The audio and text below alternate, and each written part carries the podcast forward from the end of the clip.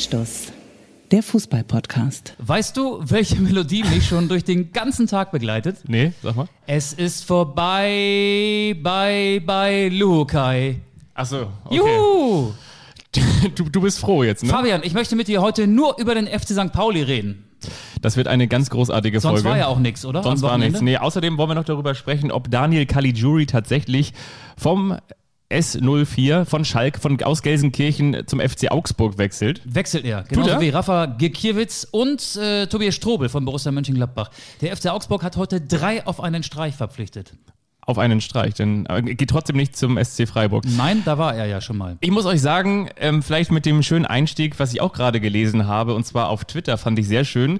Der BVB macht 45 Millionen Euro Verlust oder wie man auf Schalke sagen würde, ein gutes Geschäftsjahr. und damit merkt ihr schon, heute dürfen wir, wir haben die Erlaubnis unserer Eltern, heute dürfen wir so lange aufbleiben, wie wir wollen. Es ist unfassbar viel passiert. Un unfassbar viel passiert in der Fußball-Bundesliga, nicht nur dort, sondern auch in der zweiten Fußball-Bundesliga, nicht nur dort, sondern auch in der Premier Fußball-Bundesliga ist auch ganz viel passiert. In der Premier League der FC Liverpool. Jürgen Klopp ist deutscher Meister, ne? Jürgen Klopp ist mit dem FC Liverpool deutscher Meister geworden. Nicht zum 19. Mal, zum ersten Mal, aber nach 30 Jahren dann zum ersten Mal die 19. Meisterschaft. Und es ist unfassbar viel passiert. Ihr merkt, wir, wir glühen noch nach. Wir, Ja. wir beide sind ja auch im Stadion gewesen. Auge, du hast die Meisterschale gesehen. Ich habe ähm, das Spiel um Platz 6 gesehen. Ich habe den doppelten Duxch gesehen. Und ach, und wir haben euch ganz viel mitgebracht. Und es, es steht hier ganz viel auf dem Tisch und genauso viel auch an Themen. Ja, wir sind ein bisschen spät dran. Das liegt daran, dass wir auch beide ja noch arbeiten mussten. Ich musste den Müll rausbringen. Und du hast ähm, hier die Erdbeeren geschnibbelt. Ne? Und Melonen und Nüsschen. Also, das ist ja eine ganz bunte Platte hier. Fabian, du bist ein toller Gastgeber. Soll ich dir übrigens mal ganz kurz was wirklich? sagen? Unser ähm, Podcast-Hörer, und zwar heißt der ähm, Kaffee N. Punkt, Punkt, Punkt. Also ich, ich, ich nenne jetzt mal nicht den. Also den ganzen, der- äh, der eine, der eine, der den wir eine, der jeden, Mhm, ja. jede Woche einschaltet, der hat uns geschrieben, wo bleibt denn die neue Folge? Ich muss doch wissen, wie der HSV den Klassenerhalt schafft und wie viel Tore Marc Schnatterer in der Fußball-Bundesliga schießt. Zwinker. wollen wir da gleich einsteigen? Wir können ja ganz kurz sagen, dass es jetzt bei uns äh, 20.31 Uhr ist, Es am ist Montag. Montag. 29. Juni. Der letzte Montag im Juni 2020. Ja, also der HSV ist natürlich ein Thema. Ja. Und ähm, du warst ja gestern Reporter in Hannover, hast das Spiel wahrscheinlich gehört im Radio, nehme ich mal an, weil gestern liefen ja auch in der zweiten Liga alle Spiele parallel. Anstoß 15.30 Uhr. Ich habe es gesehen und gehört. Ich habe so einen kleinen Spaziergang mit meiner fünf Monate alten Tochter durchs Viertel gemacht, ähm, also so äh, da, wo Eimsbüttel auf Altona trifft und ähm, habe ganz viel Radio gehört und bin dann ab und zu mal so vor äh, Kneipen stehen geblieben, die das Spiel auch gezeigt haben. Zwei Freunde von mir, übrigens HSV-Fans, haben das Spiel im Froggies gesehen. Da bin ich dann auch kurz mal, nachdem es zur Pause 0 zu 2 stand, stehen geblieben, habe ihnen eine Runde Helbing ähm, spendiert und habe auch noch ein mitgetrunken und auch noch zwei Bier. Also Da habe ich mal einen Kumpel von dir getroffen. Als ich Darts gespielt habe und plötzlich. Olli? Nee, den, den, war das nicht, war das nicht der Norweger? Ah, der, ja, der Norweger. Doch, mit dem, Ja. mit dem habe ich mich da mal zufälligerweise okay, getroffen. ja, nee, der war gestern nicht da. Aber ich meine nicht Erling Haaland. Ähm, ja, was wollte ich sagen? Es war Ja. so ein bisschen Katastrophentourismus. Ähm, und es war eine skurrile Situation. In der Kneipe liefen vier verschiedene Fernseher. Zweimal war, glaube ich, St. Pauli zu sehen, zweimal war der HSV zu sehen. Es waren überwiegend Fans des FC St. Pauli. Die haben natürlich gesehen, wie ihre Mannschaft erneut einen katastrophalen Auftritt hingelegt hat beim 3 zu 5 in Wien-Wiesbaden. Ja, und der HSV hat äh, 1 zu 5 gespielt gegen Sandhausen, hat die Relegation verweigert. Also Es war ganz, ganz merkwürdig. Eine ganz, ganz merkwürdige Stimmung. Und ich habe mich gefühlt wie jemand, der irgendwie bei einer schlimmen Karambolage auf der A7 an der Leitplanke stehen bleibt und einfach mal die Ereignisse auf sich wirken lässt. Also, ja. Ähm, was soll ich dazu noch sagen? Ja, also der HSV überrascht uns immer. Wir haben ja so viel schon mitgemacht mit dem HSV. Ich habe die Relegationsspiele 2014 in Fürth, 2015 in Karlsruhe erlebt, ähm, den Abstieg erlebt 2018 äh, und auch einige Spiele in der aktuellen und sowohl in der aktuellen als auch in der vergangenen Zweitligasaison gesehen. Der HSV ist wie so ein pflegelhafter Schüler, finde ich, der äh, einen Tag vor der Abi-Prüfung anfängt zu arbeiten, aber dann doch mit, mit, mit null Punkten äh, durchrauscht. Also ja, es ist unfassbar. Also mir fehlen da allmählich die Argumente, um das zu erklären, was sich da gestern ereignet hat. Ja, es gab bei uns mal in der Oberstufe, gab es auch so zwei Fälle. Der eine hat gesagt, vor der Philosophie-Abschlussklausur fange ich an zu kiffen und der hat dann irgendwie zwölf Punkte geschrieben, dann hat ihm das einer nachgemacht. Der musste kotzen, hat eine Tüte Stork Schokoladenriesen gefressen und null Punkte musste abgeben. Ich glaube, der HSV war dann eher der zweite Fall. Und ich habe auch schon gestern mit mehreren Kollegen darüber gesprochen. Ich meine, es ist ja eine Farce und wir, wir wollen uns jetzt ja auch noch gar nicht wieder großartig wahrscheinlich drüber lustig machen. Aber es ist ja wirklich eine absolute Farce. Ich greif mal zu, ne? Du darfst sehr gerne zugreifen. Ich erzähle dir übrigens auch gleich gerne, warum ich Erdbeeren gekauft habe. Oder mache ich kurz Weil jetzt als, als kleiner Einschub. Und zwar dachte ich mir, das passt zum Abschluss der Fußball-Bundesliga, der ersten Fußball-Bundesliga. Lange, lange, lange sieht es auf dem Relegationsplatz nach Rot aus. Und dann setzt sich obendrauf so ein grüner Strunk. Und das ist der aus dem Weserstadion. Der setzt sich oben drauf und so entsteht dann eine Erdbeere. Rot ist unter der Erde und grün guckt oben raus. Ähm, das ist sozusagen das Ende der ersten Fußball-Bundesliga gewesen. Ich wollte aber nochmal sagen, beim Hamburger SV, es ist ja wirklich eine Farce. Ich meine, Arminia Bielefeld gewinnt hoch gegen Heidenheim. 3 zu 0, wenn ich richtig informiert bin, wenn ich mich Bist richtig du. vorbereitet Bist du. habe.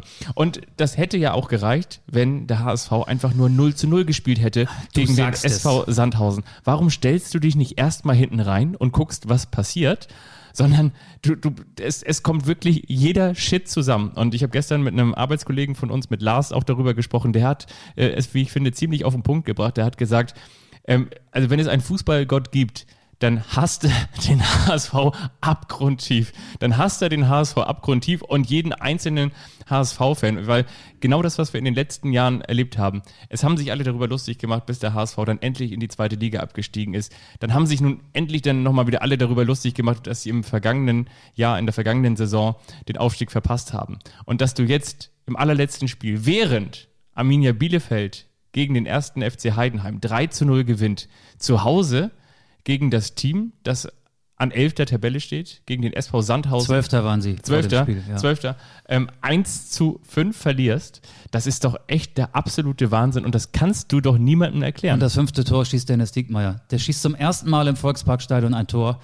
Hat acht Jahre da gespielt, aber jetzt trifft er für den SV Sandhausen. Es gibt übrigens eine Beachvolleyballerin, die kommt aus Bremen, die hat auch mal für Deutschland gespielt und das erzähle ich deshalb, weil ihr Bruder immer so ein bisschen als, ja, äh, es reicht nicht ganz für, für einen Profifußball, ähm, hieß es so, ne? Und ähm, der kommt aber aus der Bremer Ecke und der hört auf den Namen Behrens. Und Kim Behrens ist eine ehemalige Beachvolleyballerin, die auch im Nationalkader gespielt hat. Hanno Behrens. Und, und äh, Ist ihr Bruder? der, der Behrens, ich glaube, der heißt nicht, Kevin Behrens heißt er, glaube ich, oder? Okay. Vom SV Sandhausen. Auf jeden Fall, der da ja auch doppelt getroffen hat Ja, und ein ja. Tor dann noch irgendwie äh, Eigentor Van Drongelen für Sandhausen.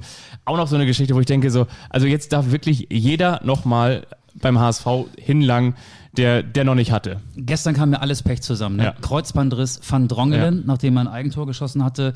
Äh, dann musste Wagnumann eingewechselt werden, äh, talentierter, aber erst 19 Jahre alter Abwehrspieler.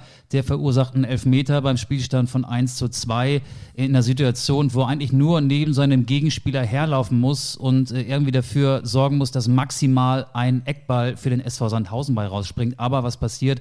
Foulelfmeter 1 zu 3 und danach war dann Feierabend. Dann brach der HSV zusammen. Äh, das Tor von Diekmeyer habe ich angesprochen. Ähm, ich habe ja letzte Woche gesagt, als ich noch am äh, Deich war, am ostfriesischen Nordseedeich, ähm, dass der HSV in Bleiwesten spielt. Die Trikots sind Bleiwesten, weil einfach zu viel Last auf den Schultern der Spieler liegt. Gestern hatten sie Bleiwesten an und jeder nochmal so ein Obelix, Hinkelstein zusätzlich drauf. Das war so mein Eindruck. Also die waren mental dieser Drucksituation nicht gewachsen. Und ähm, ich glaube, auch Dieter Hecking hat da Fehler gemacht. Er hat, äh, nachdem ja klar war, dass Timo Letschert nicht spielen konnte, Everton, der überhaupt keine Rolle gespielt hat in der aktuellen Saison, den die Hamburger im Sommer aus Nürnberg geholt hatten, der lange verletzt gewesen ist, der sehr langsam ist, der keine Spielpraxis hat, den hat er gebracht. Und ähm, ja, die Abwehr hat in dieser Konstellation noch nicht zusammengespielt. Das war dann selbst gegen den SV Sandhausen ein Problem. Und wenn wir uns mal die Bilanz der Hamburger nach der Corona-Pause angucken, dann stellen wir fest, dass sie nur zehn Punkte aus neun Spielen geholt haben. Wir haben diese Last-Minute-Gegentore in der Nachspielzeit angesprochen. Viermal wurde aus einem Sieg ein Unentschieden oder aus dem Unentschieden eine Niederlage. Das kann kein Zufall sein. Und auch das ist kein Zufall, dass der HSV immer in den letzten 20, 25 Minuten einen Leistungseinbruch hat und äh, physisch nichts mehr entgegenzusetzen hat. Und da sind wir dann auch beim Trainer. Und ähm, ja, natürlich nimmt sich der HSV die obligatorischen ein, zwei Tage für die Analyse Zeit, aber ich glaube, ähm, es wird nicht weitergehen für Dieter Hecking, den ich für einen sehr guten Trainer halte, aber selbst er scheitert am HSV, aber auch deshalb, weil er mit einigen Fehlern zu dem Desaster beigetragen hat. Ja, du hast natürlich schon ganz viel gesagt und auch ganz viel Richtiges. Und ich habe mir eine Erdbeere verdient, ne? Ja, auf jeden Fall. Ich habe übrigens extra, ich mag das ganz gerne mal, ich habe extra noch ein bisschen Vanillesoße auch noch. Also wenn du auch noch Vanillesoße magst, so ein bisschen was Süßes oben drauf, musst du nicht, aber darfst Mi du gerne. Milli Vanille. Und ähm, ja. Später. Ja, ganz, ganz, ganz viel Wahres dran. Ich, ich glaube auch, dass dieser ganze Verein inzwischen eine Aura hat, dass der Respekt vom Scheitern nach wie vor größer ist als der Siegeswille. Und ich meine, das, da haben wir, glaube ich, in der vergangenen Woche auch schon drüber gesprochen, dass du nun wirklich vor der entscheidenden Phase in der Saison auch nochmal dieses, dieses ähm, Trainerthema aufmachst und dass das schon wieder irgendwie durchrutscht, dass ähm, wohl Jonas Bolt nicht so zu 100 Prozent, was die zukünftige Ausrichtung des Vereins angeht, mit naja, Dieter Hacking aber, aber über, der, übereingestimmt hat. Aber dass das Thema aufgemacht wird, ist ja irgendwie kurz vor Saisonende auch nachvollziehbar, von den Medien zumindest aufgemacht wird, weil äh, klar kommuniziert war ja, als Hacking verpflichtet wurde, sein Vertrag gilt ein Jahr ja. und würde sich im Falle des Aufstiegs automatisch um ein weiteres Jahr verlängern. Dann ist die Frage an den Sportvorstand Jonas Bolt ja legitim, was ist eigentlich, wenn? Und er hat sich ja doch relativ pro Hacking geäußert. Ich glaube nicht, dass das Unruhe in die Mannschaft gebracht hat.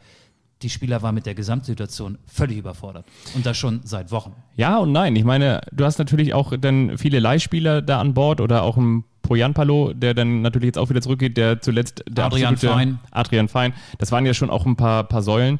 Und ich glaube einfach, dass man das vielleicht auch hätte geschickter kommunizieren können. Ich glaube auch nicht, dass es ausschlaggebend war. Ich glaube auch, dass, das hast du auch gesagt, das hätte ich jetzt auch gesagt, die nicht eingespielte Dreierkette, die Dieter Hacking hat spielen lassen gegen Sandhausen, sicherlich auch ausschlaggebend war. Aber noch einmal, du, du musst doch dieses Spiel und vor allen Dingen auch dieses Spiel beim ersten FC Heidenheim, das musst du doch irgendwie aus, aus eigener Kraft angehen. Und ähm, das ist dann eben ja auch nicht nur der Trainer. Und ich fand vor allen Dingen diese, diese Bilder, die wir gesehen haben aus dem Hamburger Volksparkstadion gegen Sandhausen, dass, dass Dieter Hecking, der da ja auf diesem, auf diesem ja, Plastikstuhl da an der Seitenlinie saß, wirklich nicht nur alleine da saß, sondern gefühlt eben auch alleine da stand. Da, da, er stand da draußen und wütete und war sauer und die Mannschaft konnte nichts mehr auf die Beine stellen. Die hatten wirklich, um es mal ein bisschen drastisch auszudrücken, so hat es mir auch ein Bekannter geschrieben, die hatten eigentlich, ähm, wie sagt man so schön, Moorswasser. Die hatten Moorswasser mhm. und, und standen quasi selber knietief drin und hatten, glaube ich, zu große Versagensängste. Arschwasser. Ja, hatten zu große Versagensängste und ähm, ja, haben es nicht geschafft, haben es nicht geschafft, das umzumünzen in, in Motivation. Anders als zum Beispiel in Bremen. Ja, aber zum HSV noch, bevor wir jetzt über Werder Bremen sprechen, der HSV ist inzwischen ein ganz normaler Zweitligist. Also welche Vereine sind so der Inbegriff der zweiten Liga? Das ist der SV Sandhausen, das ist der SFC Heidenheim, das ist sicherlich auch noch Erzgebirge Aue. Das sind so die typischen Vereine, wenn man die zweite Kräuter Liga... Fürth, Bochum. Ja, aber wenn man die zweite Liga so als äh, die graue Liga darstellen möchte. Und mhm. gegen Heidenheim und Sandhausen haben die Hamburger an den Spieltagen 33 und 34 verloren und letztlich äh, dann äh, unterm Strich gegen diese beiden Vereine auch die Chance auf den Relegationsplatz verspielt. Das Problem ist ja, die Kluft wird jetzt immer größer für den HSV. Ich glaube wirklich, dass der HSV inzwischen ein ganz normaler Zweitligist ist. Sie werden sich äh, nicht mehr die Spieler leisten können, die sie äh, vielleicht gerne haben möchten. Der HSV hat finanzielle Probleme, bekommt jetzt noch weniger Fernsehgelder. Ähm, und natürlich wird die Konkurrenz dann auch stärker. Ähm, der HSV hat mit, ähm, ich würde jetzt einfach mal sagen, Mannschaften wie Hannover und den Absteigern, die dann kommen, vielleicht auch mit Heidenheim, wenn Heidenheim nicht aufsteigt oder wenn Werder absteigen sollte. Das sind Konkurrenten, dann gibt es in jedem Jahr ein Überraschungsteam und ähm, wir alle haben ja so die Traditionsvereine, die es komplett verkackt haben vor Augen. Das sind 1860 München und der erste FC Kaiserslautern, die haben auch, nachdem sie dann aus der Bundesliga abgestiegen sind, erstmal versucht, so zwei, drei Jahre den Anschluss zu halten und dann konnten sie es finanziell nicht mehr stemmen und sind dann wie 1860 äh, in der Insolvenz gelandet, mittlerweile wieder Drittligist und die Insolvenz hat ja auch vor kurzem der erste FCK angemeldet. Ich will jetzt hier nicht dieses Schicksal dieser beiden Clubs äh, an die Wand malen und sagen, so geht es dem HSV dann auch. Kannst auch Nürnberg dazu Wenn wir uns in drei Jahren wieder unterhalten. Aber ähm, ja, ich muss daran denken, wenn ich die Entwicklung des HSV sehe in den vergangenen Jahren. Das geht kontinuierlich nach unten. Ja, und der FC Schalke 04 wird sich sagen, mein Gott, hatten wir ein Glück, dass in der Hinrunde, ähm, ich, genau, hatten wir ein Glück, da war noch nicht äh, Reda Wiedenbrück, um den Reim zu Ende zu bringen. Und da war gleichzeitig natürlich auch noch die Situation, dass man sich diese 30 Punkte geangelt hat und äh, ohne diese 30 Punkte bin ich mir ganz, ganz sicher, wäre der FC Schalke mit abgestiegen. Und das bringt mich so ein bisschen in so einen Dialog rein, wo Schalke hat Schwein gehabt, ne? Ja, Schalke hat Schwein gehabt, aber wo der HSV und, und Schalke so an der Bar stehen und der eine erzählt so von seiner Blamage und dann sagt der andere, holt mal Bier und dann sagt er, nee, einfach mal, du hast dir irgendwie schon wieder eine Blamage erlaubt, nee, holt mal Bier und dann sagt er, nee, holt mal Bier, nee, holt mal Bier, holt mal Bier. Im Prinzip so wie früher, nein, du legst auf, nein, du legst auf, nein, du legst auf und am Ende holt mal Bier, holt mal Bier, holt mal Bier. Und der FC Schalke und der HSV haben sich für mich wirklich in den vergangenen zwölf Monaten in Blamagen gebettelt. Und ich kann es immer noch nicht abschließen. Ich glaube, das ist wie so eine, wie, wie so eine äh, sich anreihende, wie so eine, so eine Geschichte, die typisch ist für etwas, was unendlich ist. Du hörst die beiden immer noch und eigentlich will der Barkeeper die Kneipe schon abschließen und du hörst immer noch den Dialog, holt my Bier, nee, holt my Bier, nee, holt my Bier. Ich, hab, ich kann noch einen schlimmeren oben draufsetzen. Wo, wobei sich der HSV ja immer so im letzten Saisondrittel blamiert. Also wenn es wirklich darum geht, ähm, die Preise einzusammeln, also wenn die äh, vorderen Plätze verteilt werden, wenn die Saison in ihre heiße Phase geht. Ähm, Schalke torkelte ja komplett durch die Rückrunde, hat äh, am 18. Spieltag gewonnen und 16 Spiele in Folge äh, kein Sieg mehr. Ähm, aber es gibt ja auch Positivbeispiele aus der ersten Bundesliga. Der ganze Spieltag war ja schräg. Ne? Also hohe Siege, ähm, sowohl auswärts als auch zu Hause. Ähm, Mannschaften, die wahrscheinlich ähm, in Gedanken schon auf der Mallorca-Saisonabschlussfahrt waren und nach dem Schluss festgestellt haben, Mist, Mallorca ist ja wegen Corona in diesem Jahr gar nicht. Schöne Grüße nach Dortmund, schöne Grüße nach Köln beispielsweise. Ähm, ja. Aber wo du gerade Dortmund ansprichst, äh, möglicherweise, ich weiß, eine steile These jetzt von mir, aber möglicherweise war das nicht nur schon in Gedanken auf Malle, sondern vielleicht irgendwie so, entschuldigen Sie, Herr Zorg, mit wem wollten Sie gerade nochmal den Vertrag verlängern? Entschuldigen Sie, Herr Zorg, mit, mit wem sollen wir im, im kommenden Jahr wieder Vizemeister werden? Sollen wir das wirklich mit diesem Trainer? Ich meine, das war doch nun wirklich, nachdem unter der Woche bekannt war, nicht nur, dass, dass Susi Zorg seinen Vertrag verlängert, sondern dass Susi weiterhin an diesem italienischen Tisch bei dämmerndem Laternenschein sitzt und auf der anderen Seite die Nudelsträuch namens Favre äh, lutscht, dass, äh, dass, dass Lucien Favre und, und, und Susi Sträuch nach wie vor wie, wie, wie äh, Lucy und, und Sträuch zusammen da am, am, am Tisch sitzen, das ist für mich dann irgendwie auch eine Chance gewesen, eine Chance gewesen für die Spieler von Borussia Dortmund, auf der einen Seite zu, zu zeigen, ähm, die, vor allen Dingen nochmal vor den eigenen Fans zu zeigen, nein, aber nochmal ähm, zu zeigen, okay, ähm, wir bringen das jetzt hier ordentlich zu Ende und auch ein ganz klares Statement in Richtung Trainer zu setzen. Und das haben die verpasst. Da lassen die sich da 0 zu 4 von Krasmaric ähm, abschießen. Das ist schon ziemlich peinlich gewesen, finde ich. Wir haben ja in der Hinrunde oft äh, diskutiert, hat Borussia Dortmund ein Mentalitätsproblem? Ich erinnere mich, dass Marco Reus auf diese Frage in einem Interview mal sehr, sehr energisch reagiert hat, als er wirklich? noch spielen durfte. Ja, wirklich ähm, jetzt auch? Ja, aber ja, Borussia Dortmund hat mhm. ein Mentalitätsproblem. Und zwar ein offensichtliches, ein sehr großes gegen Hoffenheim und auch am drittletzten Spieltag ist es gewesen, glaube ich, beim 0 zu 2 gegen Mainz. Ja, dieser BVB hat ein großes Problem mit seiner Einstellung. Und wieder mal Hoffenheim. Ne? 2013 war Hoffenheim am letzten Spieltag, vor dem letzten Spieltag 17. war auf einem direkten Abstiegsplatz ist nach Dortmund gefahren, hat gewonnen. Fortuna Düsseldorf ist damals in Hannover übrigens abgestiegen. Jetzt hatte Fortuna Düsseldorf mit dem Schicksal der Hoffenheimer wenig äh, Verknüpfungspunkte, aber Borussia Dortmund hat wieder an einem letzten Spieltag gegen Hoffenheim verloren. Ähm, und wenn man mal, natürlich haben die Fans da überhaupt keinen Einfluss drauf, aber bedenkt, wie gern die Dortmunder Dietmar Hopp haben und wie sehr die Spieler aber seinem Verein immer einen Gefallen tun am 34. Spieltag 2013, mhm. am 34. Spieltag 2020. Das ist schon ein bisschen skurril. Wo du gerade Düsseldorf sagst, da, da, muss ich sagen, da ist gerade eben nochmal wieder der Tweetsrichter durch Twitter gelaufen und hat gesagt, hier, äh, hier muss ich nochmal die Fahne heben. Das fand ich auch ganz nett, das wurde getwittert. Ähm, beim S, äh, bei S04 soll es ja eine Gehaltsobergrenze jetzt geben. Ne? Schalke 04 sagt, es gibt eine Gehaltsobergrenze, es soll nicht mehr verdient werden als 2,5 Millionen. Da hat einer darunter geschrieben, das ist schön, dann werden in Düsseldorf die Mieten jetzt wieder sinken. ja. Auch nicht schlecht, oder? Das ist gut. Aber das war jetzt auch so ein, so ein, kleiner Exkurs. Ja, es ist irgendwie, Dortmund hat ein Mentalitätsproblem und ähm, der erste FC Nürnberg hat jetzt bald ein Mentalitätsproblem. Und kein Keller mehr, ne? Also ja. ist im Keller, aber Jens Keller ist auch sehr selten, dass man vor der Relegation noch seinen Trainer wechselt, aber genau das hat der erste FC Nürnberg heute getan. Ja, vor allem haben wir gesagt, so, wie können wir das vermeiden, dass wir weiterhin im Keller stehen? Wir entfernen einfach den Keller. Genau. Das ist so wie Huhn und Ei. Wir schütten den Keller zu. Wir haben gar keinen, wir, wir schütten den, Wir Keller, machen den zu. Keller zu. Ja. Wir machen ihn dicht. Und wahrscheinlich war der schon da, der neue Trainer, aber den konntest du nicht sehen, weil das ist ja das Phantom, Phantom, gewesen. Ne? Ma- Marek Mintal, genau. Ja. Und jetzt kommen wir zu einem Verein, der seinen Trainer nicht gewechselt hat und dafür belohnt wurde. Werder Bremen hat die Saison mit einem 6 zu 1 gegen den ersten FC Köln beendet. Ja, natürlich. Du hast es immer gesagt. war es der richtige Gegner zur rechten Zeit, finde ich. Zum einen die Kölner, die ja nach der Corona-Pause irgendwie kein Bein mehr auf die Erde bekommen haben. Ähm, und dann lief ja auch irgendwie alles zusammen. Ne? Sieben Tore zwischen der, ich glaube, 22. Nee, nee, sieben Tore. Drei Tore in sieben Minuten zwischen der 22. und 29. Minute, das wollte ich sagen. Ja. Und es waren jetzt zum ersten Mal die drei da vorne, die eigentlich äh, von Beginn an zusammenspielen sollten. Füllkrug, Rashica und Osako auf dem Rasen. Füllkrug hatte nur Luft für 45 Minuten, aber hat in dieser Zeit ein Tor geschossen.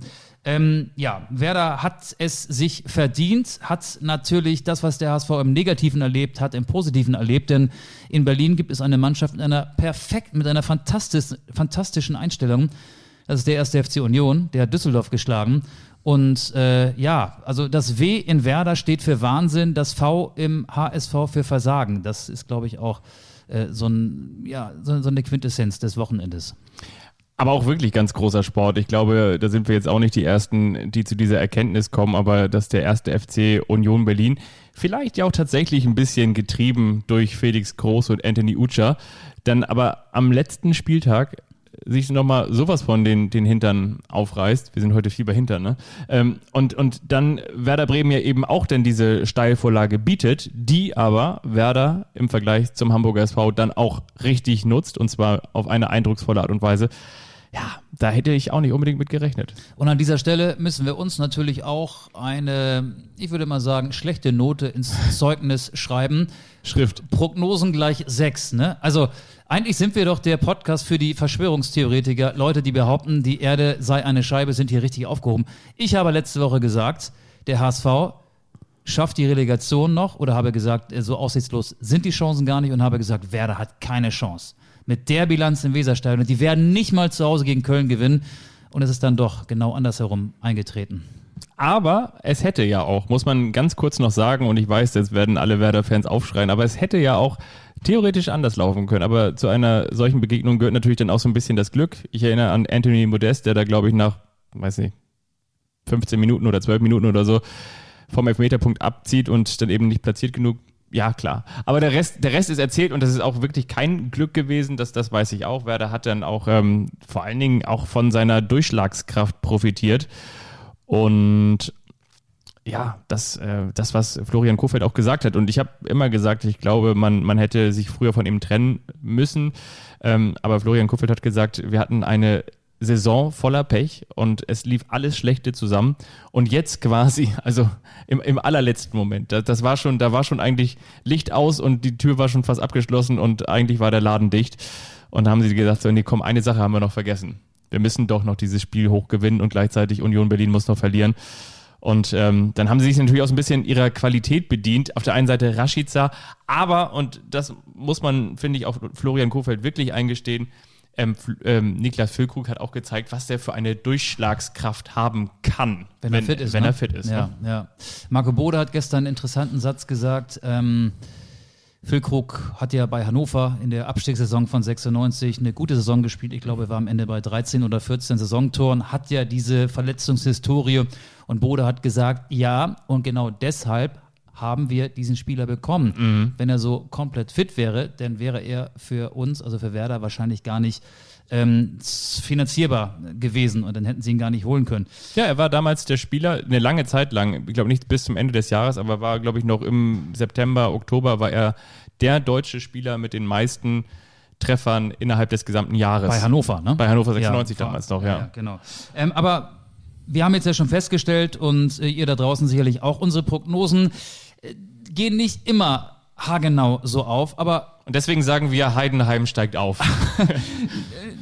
Nein, ich, ich wollte aber genau darauf Okay. hinaus. Auf, äh, ja, wie geht's denn jetzt aus? Werder Bremen gegen Heidenheim, äh, Hinspiel beim Erstligisten am Donnerstag im Weserstadion und dann 6. Juli, da sind wir irgendwann in der nächsten Woche. Ich glaube, Montag. Montag. Montag. Genau. Zwei Tage nach deinem Geburtstag. Fabian hat bald Geburtstag. Ja. Zwei Tage nach deinem Geburtstag dann in Heidenheim. Ja, Die ich sage, große- ich sage, oder willst du zuerst sagen? Oh, guck mal, was ich hier gerade lese. Siehst du das hier, was hier draufsteht auf diesem Saft hier? Guck mal, was steht da drauf? Apfel, Werderfrucht, Apfel-Holundersaft. Sehe ich jetzt erst. Die große Werderfrucht. Ich esse noch so eine äh, Erdbeerfrucht. Ja, mach mal.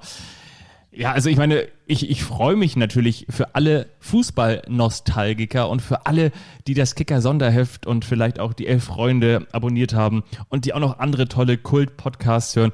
Ich freue mich für alle Fans, die seit eh und je Fußballfans sind, Fußballanhänger sind und dieses kreisrunde Leder lieben, dass es endlich wieder zu dieser wunderbaren DFB-Pokal-Neuauflage kommt. Und zwar diesmal geht es um den Aufstieg in die erste Ja, Fußballbundesliga. stimmt. Es ist der alte DFB-Pokal-Klassiker. 4-1, ne? Zwischen Werder Bremen und Heidenheim. Genau, die haben ja. im Oktober gegeneinander gespielt. 4-1 für Werder damals. 4-1 für Werder. Eines der wenigen Spiele, die Älteren unter uns werden sich daran erinnern.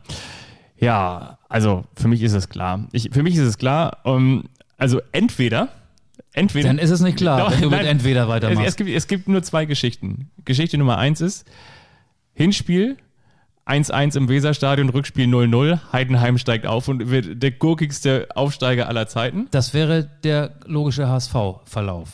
Ja, und ähm, die zweite Geschichte, und die erachte ich dann für deutlich realistischer, und das stellen wir euch dann auch nochmal in der Umfrage bei Instagram ähm, als Hausaufgabe ins Heft, dass Werder deutlich im Hinspiel schon gewinnt gegen Heidenheim. Ich sage 2 oder 3-0 und dann ist die Kiste eigentlich vor dem Rückspiel schon gegessen. Sehe ich witzigerweise ähnlich. Ähm, ich tippe 3-1 für Werder äh, und zwar deshalb, weil mich das Ganze so ein bisschen an 2018 erinnert. Auch du wirst dich an dieses Duell erinnern, Holstein-Kiel gegen den VfL Wolfsburg. Kiel ebenso überraschend in der Relegation wie jetzt äh, Heidenheim. Sind wir beide Reporter gewesen? sind wir beide Reporter gewesen, genau. Ähm, 3-1 für Wolfsburg in Wolfsburg, 1-0 für Wolfsburg in Kiel. Und du hast gesehen, ja, dass Wolfsburg doch auf, äh, ich sag mal, 10 von 11 Positionen besser besetzt war. Und so würde ich im Mann gegen Mann-Vergleich auch, ähm, glaube ich, dass das Pendel in, so in die Richtung von Werder Bremen ausschlägt. Werder ist besser, Werder hat natürlich jetzt immer so ein bisschen Luft und Schwung bekommen und Selbstvertrauen äh, nach diesem 6 zu 1 gegen Köln. Heidenheim hat jetzt am vergangenen Wochenende schon gezeigt, äh, dass die Mannschaft äh, große nervliche Probleme hat, wenn sie plötzlich was verspielen kann, was verlieren kann. Und Die einen sind gedanklich schon auf Malle, die anderen sind gedanklich schon in der ersten Liga. Heidenheim hat das gezeigt, die sind gedanklich schon in der ersten Liga gewesen. Ja, tat die nicht gut. Also Ja. ich glaube auch, dass das äh, am Ende ein glatter Gang wird für Werder Bremen. Und das würde ja auch so ein bisschen die Statistik bestätigen. Seit 2009 gibt's wieder diese Relegation und äh, da steht's 11 zu 3 oder so. Für den Erstligisten meinst du? Macht, macht das Sinn? Ich glaube 11 zu 3. Genau 11 zu 3. Waren das denn 11? Ja, auf jeden Fall hat der Erstligist sich deutlich häufiger durchgesetzt. Ich meine Ja. 11 zu 3. Union Berlin hat sich in der vergangenen Saison durchgesetzt. Ich erinnere mich daran, dass sich mal Fortuna Düsseldorf Gegen Hertha. BSC Das war ein durchgesetzt geiles hat. Spiel, das Rückspiel. Otto Rehagel noch als Hertha-Trainer. Otto Rehagel. Und, und als die ganzen Düsseldorfer auf dem Platz waren und äh, Als sie schon hinter der Bande standen, ne? Ja. ich meine, es war pure Freude und am Ja. nächsten Tag hast du in den Zeitungen gelesen, diese bösen Fußballfans, diese Hooligans, diese Chaoten, das war reine äh, Freude, die äh, völlig normal war nach so langer Abwesenheit in der ersten Liga. Und der dritte Verein äh, war, ich glaube, Cottbus-Nürnberg war mal ein Duell. Am Ende hat sich da, ah, jetzt müsste ich den Joker ziehen, dann Cottbus durchgesetzt, glaube ich. Okay, aber der Erstligist hat sich viel häufiger durchgesetzt und ich sage jetzt hier, vor Ohrenzeugen und dir als Augen- und Ohrenzeuge, Werder wird's schaffen. Ja, Werder wird's schaffen. Werder, und weißt du, was ich im Gefühl habe? Ich meine, natürlich, wenn du Spieler des ersten FC Heidenheim bist, ne, dann, dann ist es ja völlig klar, dann sagst du jetzt nicht so, ja, bis hierhin war es schön und jetzt wollen wir nicht aufsteigen. Ist ja völlig klar. Schnie, Aber, Schnatterer. aber ich habe so ein bisschen das Gefühl, ich habe so ein bisschen das Gefühl, dass es trotzdem vielleicht auch so ein bisschen so ähnlich wie bei Holstein Kiel, auch wenn es so eine Once-in-a-Lifetime-Chance ist und im nächsten Jahr die Karten wieder ganz neu gemischt werden. Ich glaube trotzdem, dass man dann sagen kann, auch damit können wir leben, dass wir es geschafft haben bis in die Bundesliga-Relegation. Klar, Ja, darauf esse ich jetzt erstmal ein bisschen Wassermelone. mach das. Ähm, wie findest du den? Uwe Neuhaus heißt jetzt Oberhaus. Uwe Oberhaus? Ja gut, ich wollte nur mal einen kleinen Gruß nach Bielefeld Mhm. abgeben. Die Bielefelder haben sich ja auch als charakterfeste Mannschaft bewiesen und haben sich da nicht hängen lassen, obwohl sie wahrscheinlich auch äh, arg mit dem Glas beschäftigt waren in den vergangenen Tagen nach dem feststehenden Aufstieg. Ja, Man sagt ja auch, wer im Neuhaus sitzt, soll nicht mit Gläsern werfen. so ist es. Ne? Ähm, ja, und dann würde ich gerne noch einen Schlenker Oder, oder Bielefeld fährt mit dem SUW jetzt durch die Gegend. mit dem, ach so, Uwe, ne? Ah, ah, ja, Okay. ja, ja. Es wird nicht besser. St. Pauli befreit sich von Luhukai, hat der Ja. Sport, Sportinformationsdienst, der SID, heute getitelt. Ich fand das sehr treffend. Ganz kurz, möchtest du auch noch ein Stück Wasser hier? Ja, gerne. Komm mal her. Mach mal vor. St. Pauli befreit sich von Luhukai. Ja, das, was äh, irgendwie vor Wochen sich schon angedeutet hatte, ist dann heute, ein Tag nach Ende der Saison, eingetreten. Du hast es prognostiziert. Ja, das war jetzt auch nicht so schwierig, das zu prognostizieren. Aber weißt du, was mich wirklich interessieren würde? Wer könnte denn da der Nachfolger werden? Wollen wir mal ein bisschen spekulieren? Nee, das sage ich dir gleich. Ich möchte Okay. dir erst aus Ja, der okay. Pressemitteilung Okay. des Ja. FC St. Pauli vorlesen. Da wird der Präsident Uke Göttlich zitiert. Das Präsidium möchte sich bei Jos Luhukai für unvergessliche Momente in dieser Saison bedanken. Damit meint er die beiden Derby-Siege. Ja. Aber der Rest war doch zum Vergessen. Und Andreas Bornemann, der Manager, sagt, äh, Jos hat zu Recht darauf hingewiesen, dass er damals geholt wurde, um den Finger in die Wunde zu legen.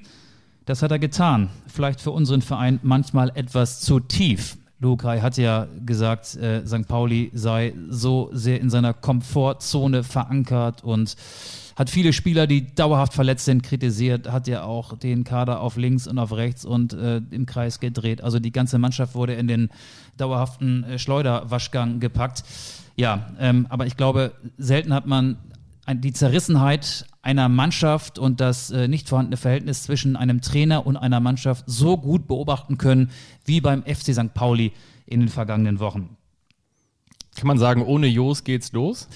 Das wäre St. Pauli zu wünschen. Du hast ja schon gefragt, wer wird neuer Trainer? Ich weiß es nicht, aber es kursieren natürlich wie immer dann ein paar Namen. Timo Schulz wird da genannt, der ja ähm, auch zu den Spielern gehörte, die von der dritten bis äh, dann 2010 mit St. Pauli in die erste Liga durchmarschiert sind, der im Nachwuchsbereich ähm, einen super Job macht, der den Trainerschein hat und äh, auch die äh, Prüfung, glaube ich, äh, als einer der besten abgeschlossen hat. Ähm, ja, da haben ja sich einige auch in den vergangenen Jahren schon gewundert, warum lässt man den jetzt nicht mal ran? Schulle, so. Und das ist natürlich einer, der genannt wird.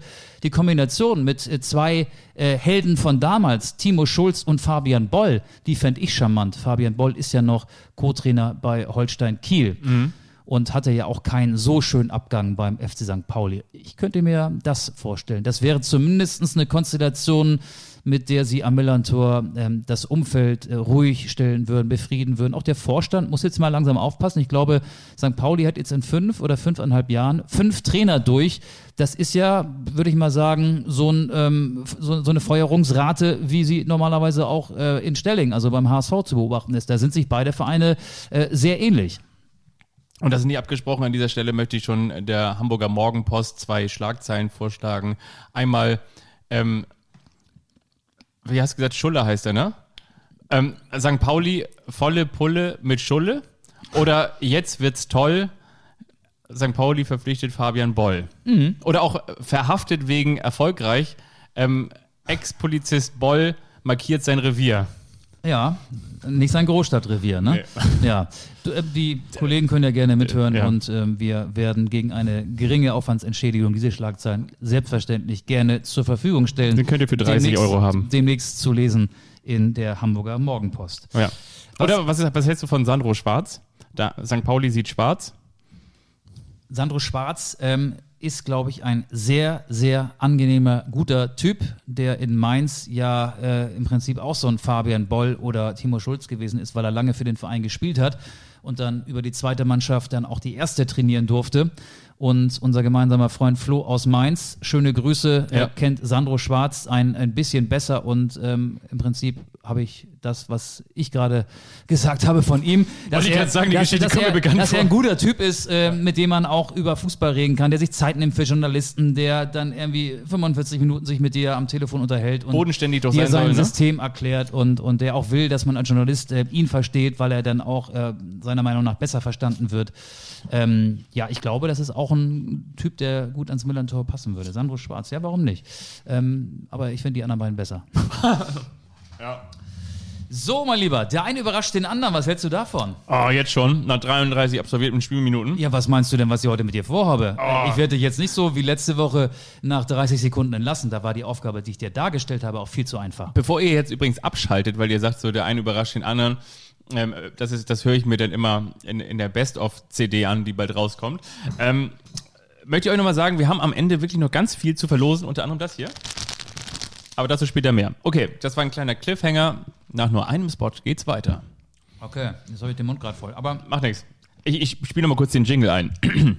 Der eine überrascht, der eine überrascht, der, der, der, der, der, der, der, der, eine über, eine überrascht, eine über, eine überrascht den, den, den, den, den, den anderen. Mit. Jetzt, jetzt kommt ein Spiel, für das ich keinen Namen habe, aber es hat mit dem Internet zu tun. Google ist da eine ganz, ganz wichtige Hilfe. Okay. Es ist ja oft so, dass wenn man Fußballernamen bei Google eingibt, dann werden sofort so ein paar ähm, Stichworte geliefert. Also Freundin, Vermögen, Freund. genau, wenn ich dich Schwul, eingebe, beispielsweise Fabian Wittke, dann kommen als Top 3 Treffer Twitter, Instagram und Dillingen. Dillingen. Dillingen. Wenn man mich eingibt, Michael Augustin, kommt erfolgreich, gut aussehen, genial. Und jetzt kommt das Spiel. Es haben ja am Wochenende einige Leute im Mittelpunkt gestanden. Mario Gomez beispielsweise, weil er für den VfB Stuttgart sein letztes Spiel gemacht hat in der zweiten Liga. Bekannt aus der Gärtnerplatz-Gang, damals mit Holger Badstuber und Bastian Schweinsteiger, hingen sie immer am Münchner Gärtnerplatz ab. Mario Gomez, einige sagen auch Mario Jomet, wir nennen ihn Gomez. Jetzt nenn du mir mal die drei Schlagworte, die sofort bei Google erscheinen, wenn man Mario Gomez in das Suchfeld eingibt. Mario Gomez. Ich sage auf jeden Fall Freundin, Ja, nicht verkehrt. Frau. Frau. Ich sage Stuttgart. Ich sage Vermögen, Das ist auch schwierig, ne? Haare. Mm, Nee, ich glaube, wir spielen das Spiel anders. Ähm, ich habe ja noch ein paar mehr Namen. Das ist wirklich so schwierig. Mario Gomez, Frau und dann Button. Es gibt auch diesen Mario Gomez-Button im Internet. Mario Gomez. Genau. Mario Gomez. Und Alter. Alter, okay. Genau, Mario Gomez Alter. Zu Mario Gomez ähm, habe ich mich heute mit einem Wie Kollegen. alt ist er eigentlich? 34, 33? Jahrgang 85, also wird 35. Wird dieses 35, Jahr, ja. genau. ähm, Mario Gomez ist ein sehr, sehr angenehmer Typ. Ich finde, er hat ein schlechtes Image irgendwie, so Mhm. der Jacques Gelet des deutschen Fußballs, der viel mit seinen Haaren beschäftigt ist. Ich erinnere mich an eine unfassbare Chance, die er vergeben hat bei der EM 2008. Da war, haftete ihm so der Markt Gegen die Türkei, oder? War das nicht gegen, gegen die Ich, Türkei? ich, ich glaube ja, oder Ja, ne? gegen Österreich? Ja, wo er da, genau, wo er da aus gefühlt zwei Zentimetern das Ding dann noch über die Latte schießt. Ja, und beim Finale der Horm der Bayern 2012, äh, da war er ja auch dabei. Da wurde er nachher namentlich äh, von Uli Hoeneß angezählt, was auch schlechter Ja. Stil ist, finde ich. Mario Gomez hat ja mal anderthalb Jahre beim VfL Wolfsburg gespielt. Da haben ja auch alle gedacht, ah, jetzt geht er nach Wolfsburg und jetzt äh, schöpft er nochmal schön Kohle ab und danach macht er Schluss mit Fußball. Er hat, glaube ich, in seiner ersten Wolfsburger Saison 16 Tore geschossen und hat, weil ich mich jetzt gerade sehr mit dem Thema Relegation beschäftigt habe, ich mache da gerade so einen so einen Beitrag über die äh, Sag mal, arbeitest du nebenbei noch woanders oder was? brisantesten Relegationsduelle. Mario Gomez hat ja auch damals gegen äh, Eintracht Braunschweig, das war dann 2017, auch ein Tor geschossen. Mario Gomez, Als sie danach doch äh, alle gesungen haben, also auch die Wolfsburger, Mario Gomez ist ein Hurensohn. Ne? genau, ja, das ja. haben nämlich die Braunschweiger Fans sehr, sehr lange im Stadion gesungen. Und Mario Gomez, finde ich, ist immer ein sehr, sehr angenehmer Gesprächspartner gewesen beim VfL Wolfsburg. Ich erinnere mich an ein Spiel in Leverkusen. Ich weiß nicht mehr, wie es ausging. Die Situation ist ja so, ähm, uns Radiojournalisten werden äh, Spieler für Interviews drei Fragen und äh, drei Antworten zur Verfügung gestellt. Und in dem Fall war es so, ähm, dass es so ein Pool-Interview gab, da standen dann alle herum und Mario Gomez stand da bestimmt 10 oder 15 Minuten, bis auch der letzte äh, Journalist ähm, eine Frage gestellt hat. Er hat sehr, sehr ausführlich und sehr ruhig und sehr sachlich immer Rede und Antwort gestanden. Also eigentlich nach jedem Spiel, nach jeder, damals waren es deutlich mehr Niederlagen äh, als Siege in der Saison. Und ich habe ihn da als sehr angenehmen Typen empfunden, äh, sehr intelligent, sehr aufgeklärt. Er weiß natürlich auch, dass das äh, sicherlich gut ist für ihn, wenn er sich hinstellt mit seiner Erfahrung und sich nicht abduckt und abtaucht. Also er hat dieses ähm, Projekt Wolfsburg komplett angenommen, war ein Leistungsträger und ähm, ich finde, dass er mit einem falschen Image überstülpt wird. Ich finde, Mario Gomez ist ein, ist ein guter Sportsmann. Absolut. Und er ist ja vor allen Dingen auch einer, und das, das ist mir immer so haften geblieben, das, was du gesagt hast, der hat, er hat ziemlich krasse Torquoten. Und zwar habe ich es jetzt gerade nochmal nachgeschlagen, damals beim FC Bayern München hat er in 115 Spielen 75 Buden gemacht. Mhm, Dann ähm, ist er ganz kurz nach Florenz gegangen. Da musste er gehen, als es hieß, Schweinsteiger bleibt oder Schweinsteiger geht, als äh, Schweinsteiger zu Rummenigge gegangen ist da ging es ja damals um Sarah Brandner. Da gab es ja das Gerücht, das hartnäckige Gerücht, dass Mario Gomez was mit der Freundin damals Sarah Brandner von Bastian Schweinsteiger gehabt haben soll. Daraufhin hat sich diese Gärtnerplatzgang bestehend aus Holger Bartstuber, Bastian Schweinsteiger und Mario Gomez aufgelöst. Mario Gomez ist dann völlig überraschend zum AC Florenz gegangen. Das war so semi-erfolgreich. Dann ist er ja in die Türkei gegangen und dort ist er ja dann auch noch Torschützenkönig Und dann war er plötzlich wieder ein Thema für die Nationalmannschaft. Genau. Ja, so war das. Okay, aber jetzt kommen wir so ein bisschen von unserem Spiel ab. Ich schmeiß nochmal einen Namen rein, nochmal einen Mario. Mario Götze ja. wurde ja auch bei Borussia Dortmund verabschiedet, ohne dass er zum Einsatz kam. Ich mache ähm, Wikipedia auch wieder ich, aus. Ich suche such jetzt wieder die drei ähm, Schlagworte nach seinem Namen im Internet, aber ich gebe dir jetzt was vor und du sagst, welches zuerst kommt. Mario Götze Instagram, Mario Götze Wechsel, Mario Götze Frau. Instagram, Wechsel oder Frau. Was ist der Top-Begriff, der mit Götze bei Google in Verbindung gebracht wird? Du bist dran. Instagram. Nein, Frau. Wechsel. Wechsel. Wechsel? Ja gut, weil er ja, ja gut, ja, weil er jetzt aktuell keinen Verein Wechsel, hat. Wechsel ne? Instagram Frau. Der nächste, ich war ja bei Wolfsburg gegen Bayern, auch da geht eine Ära zu Ende. 15 Jahre hat er für den VfL Wolfsburg gespielt. Seitdem er 13 ist, spielt er für den VfL. Aber jetzt er hat früher bei Olympia Braunschweig gespielt. Ja, Robin Knoche, ja, genau. Stimmt, Jetzt ne? trennen sich die Wege. Ja. Robin Knoche, der sich selbst auch als VfL-Fan bezeichnet. Ja. Die Begriffe, die mit seinem Namen bei Google zuerst angezeigt werden. FIFA 20, Gehalt, Transfermarkt. Transfermarkt. Transfermarkt mhm. ist die Nummer 1? Ja. Nee. FIFA 20? Mhm, genau. Echt jetzt? Ja. FIFA 20, Gehalt, Transfermarkt. Genau in der Reihenfolge, wie ich vorgelesen habe, fällt mir gerade ein. So, dann gibt es einen gewissen Dennis Diekmeyer, der hat ja mal für den HSV gespielt und hat neulich, äh, lass mich kurz überlegen, ach, gestern war das ein Tor geschossen in Hamburg gegen den HSV. Dennis Diekmeyer, Instagram, HSV oder Tor? Was wird am häufigsten genannt? Tor. Falsch. HSV. HSV. HSV, Tor Instagram. Und jetzt kommt unser gemeinsamer Lieblingsfleischer Clemens Tönnies. Clemens Tönnies. A, Arschloch, B, Arschloch oder C, Arschloch? Arschloch, Wichser oder Hurensohn. Nein. Äh, Vermögen, Jagd oder Frau. Ist auch gemein, ne, wenn wir das jetzt so sagen. Ähm, wir kennen ihn ja gar nicht. Wir kennen nur die Geschichten um ihn. Und die sind, die sind, muss man zugegebenermaßen sagen, nee, die sind nicht, nicht nur alle sympathisch. Ähm, ich tippe auf. Guckst Ver du jetzt gerade nach oder? Nee, nee, ich tippe auf Vermögen. Nee, Frau. Komisch, ne? Hab ich auch gewundert. Clemens Tönnies, Frau. Dann Vermögen und dann ja, das, Jagd. Das war jetzt in der letzten Zeit so ein, so ein großes Thema, dass, dass seine Frau äh, ja eben auch so ähm, da, da in diesem Unternehmen mit rum rumwirkt äh, und macht und tut und da auch nicht immer ähm, so ganz fair mit allen Leuten umgegangen sein soll. Was ich gerade nochmal geschaut habe, ähm, hast du noch einen? Nö. nee, sagt er da. Wo wir gerade eben nochmal über Dennis Diekmeyer gesprochen haben. Kannst du dich noch an diese wirklich ein bisschen abgehobene Werbung des Hamburger Sportvereins am Hamburger Hauptbahnhof erinnern?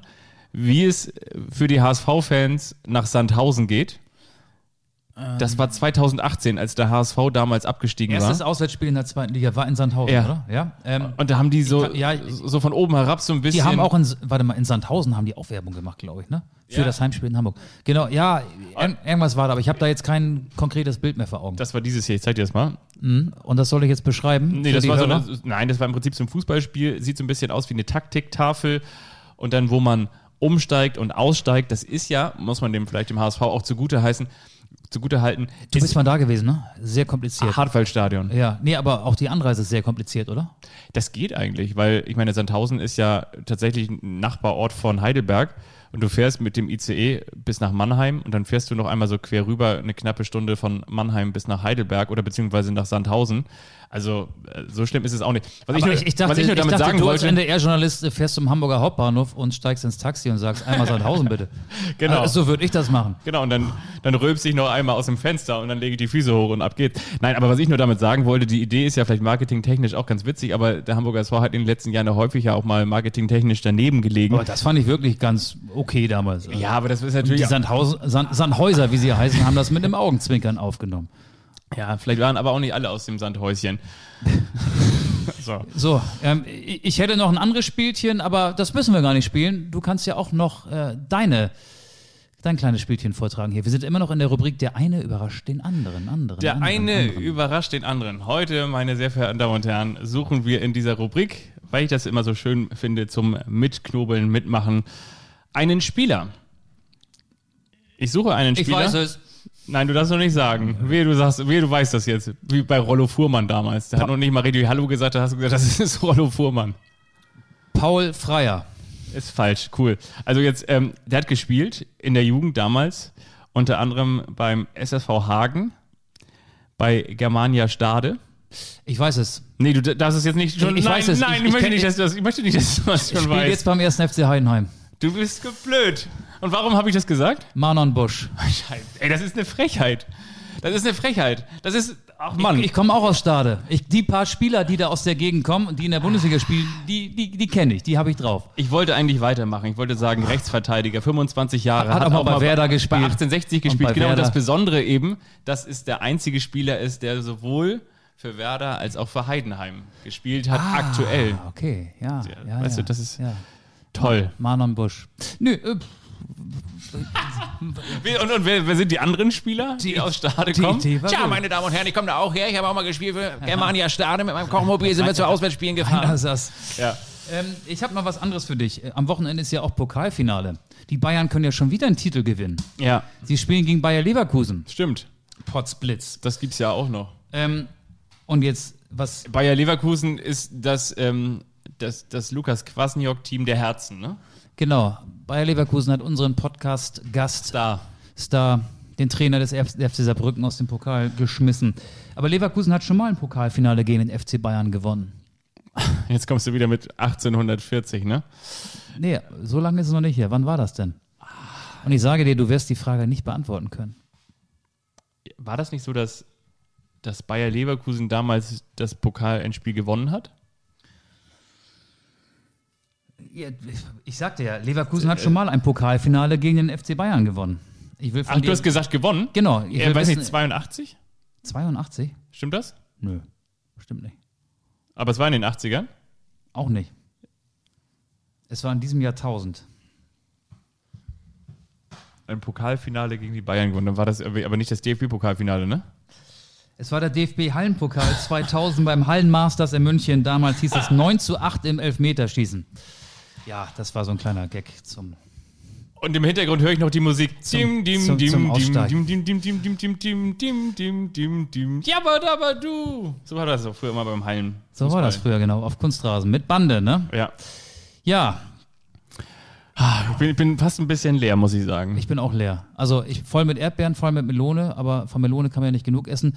Wir können uns jetzt über die Nüsse, die hier noch stehen, hermachen. Die haben wir noch gar nicht angerührt. Und unseren Hörern eine schöne Woche wünschen. Ich habe noch eine Feststellung gemacht zum Ende. Eine Feststellung noch, und zwar eine Erkenntnis letztendlich auch. Und zwar, wer ist der Trauzeuge von Jürgen Klopp? Ja, das weiß ich. Das ist ähm, Der Trainer des FC Schalke 04. David Wagner, genau. genau. David Wagner. Ja. Die Erkenntnis für mich ist ja, weißt du, wenn auf so einer Hochzeit, auf so einer schönen Hochzeit, wie es damals wahrscheinlich war zwischen Jürgen Klopp und seiner Petra, nee, Ulla? Ulla. Ulla? Ulla. Nicht Petra? Nee, Ulla. Petra, nee, Ulla. Ulla, als, als Kloppo und Ulla geheiratet haben. Ulla! Genau. Da musste ja auch jemand den Brautstrauß fangen. Und den Brautstrauß des Erfolges, können wir festhalten, hat nicht David Wagner gefangen. Denn die Beziehung zwischen S04 und Wagner, die hält nicht mehr lang. Das geht nicht mehr lange gut. Das sind nicht die Nächsten, die heiraten, bin ich mir ziemlich sicher. Nee, die gehen bald zum Scheidungsrichter, ne? Ja. Ja. Hoffentlich haben sie einen guten Ehevertrag geschlossen. Ist dir eigentlich mal aufgefallen, dass wir durch diese Folge gekommen sind, ohne wirklich einen richtigen Gag? Ich finde, das ist auch eine Kunst, auf Kosten des HSV zu machen. Ja, ich habe mich bewusst gegen die HSV-Gags Ich auch. entschieden. Einen vielleicht noch. Na? Fiete Arp ist seit dem Wochenende erfolgreicher als der HSV in den vergangenen 33 Jahren. Lass ich, lass ich mal so stehen. Das war ja gar kein Gag, das war einfach eine Feststellung. Du meinst, weil er jetzt äh, die Chance hat, Drittligameister zu werden? Nee, er ist deutscher Meister. Er gehört zum Aufgebot Ah, des ja. FC Bayern, ist deutscher Meister geworden. Ohne Einsatz, aber Günther Hermann ist auch Weltmeister, obwohl er 1990 nicht gespielt hat. Frank Mill auch. Und Paul Steiner. Raimund Aumann, Andi Köpke. Weißt du, was wir übrigens wirklich äh, am Anfang der Folge groß angekündigt haben? Hier, Oh ja. die Bierdeckel müssen wir, Wir- unterschreiben. oh. Und wir müssen noch auf, auf die Fanpost eingehen. Wir haben wirklich ganz, ganz viele Anfragen bekommen. Ich unterschreibe jetzt diesen Ja. Bierdeckel. Ähm, der- ob wir nicht noch Bierdeckel, Auf der Rückseite oder vorne? Also ich mache mit Rot jetzt mal auf die Rückseite und ich schreibe da noch drauf, pass mal auf hier, liebe Grüße von und dann schreibe ich rechts hin Fabian, dass du links daneben noch Michael schreiben Ich kannst. unterschreibe vorne. Und, und, ne? Vorne. Und ähm, ich wollte nämlich noch ganz kurz zwei Sachen vorlesen. Ich fand das auch noch ganz besonders nett. Ja. Wir haben da so ein paar Endlich mal wieder Autogramme geben. ja, Mails bekommen. ähm, ich diese Woche noch gar nicht unterschreiben. Und zwar fand ich das auch noch ganz nett. Pass mal auf. Äh, äh, äh. Jetzt muss ich das einmal ganz kurz raussuchen. So gut bin ich vorbereitet. Hier.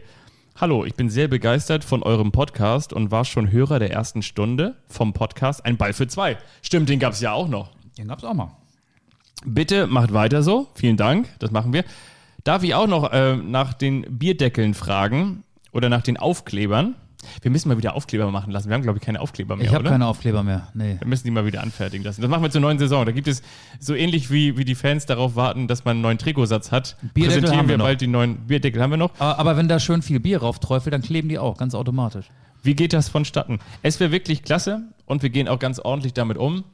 Wir gehen so ordentlich damit um mit euren Adressen wie Clemens Tönnies mit der Hygienevorschrift in seinem Bums da.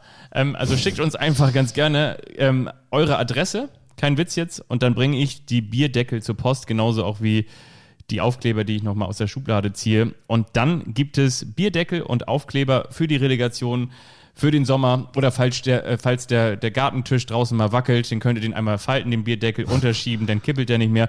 Oder, und was Steckst ich, noch so ein schönes Astra in den Briefumschlag, ne? Genau, so ein schönes Astra. Oder hier, pass mal auf, das ist ein Sonderpreis.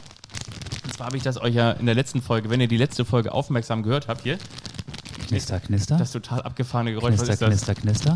Ja, ich weiß ja, was das ist. Also Genau. Und zwar habe ich gesagt, wenn ich wieder Reporter bin bei Hannover 96, Badekappe. Ich dann da wieder reingehe ins Stadion, dann bekommt man immer eine Maske. Maske geschenkt, eine Mund-Nasen-Maske. Und zwar im Design von Hannover 96. Grün, weiß und schwarz. Und da ich natürlich nicht jedes Mal eine neue Maske brauche und inzwischen auch so viele Masken habe und häufig auch diese One-Way-Behilfsmasken nehme, kann ich euch sagen, diese Maske im Hannover 96 Dress, die hauen wir, die hauen wir auch raus. Matchworn von Martin Kind. Ja, genau. Ist das was? Das ist gut. Was müssen die Hörer dafür machen? Ihr müsst, wir machen das jetzt hier ganz einfach, ganz uneigennützig. Ihr müsst auf unseren Instagram-Account einfach nur 50 Leute bringen. 50 Leute, die uns abonnieren. Und nein, ihr, ihr, müsst uns einfach irgendwie, schreibt uns einfach. Einfach schreiben, ne? Und dann, dann losen wir das am Ende Genau, aus. nächste Woche losen wir Ja. aus. Machen wir so eine kleine Tombola. Ja. Dann kommt die Losfee. Kommt auch nochmal gleich mit Armin, in die ins die Losfee. die kommt dann. So, Haben wir noch was? Ich muss war's los. Du musst, du musst los. Auf los geht's los. gut. Ich, ich schreibe noch ein paar Autogramme. Komm hier. Pass mal auf. Komm her. Ich mach schon mal den Abspann. Okay. And now the end is near. Na, na, na, na. Na, na, na, na. Tschüss, tschüss, tschüss. Tschüss.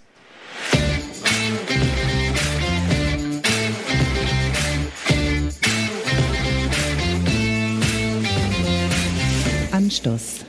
Der Fußball-Podcast.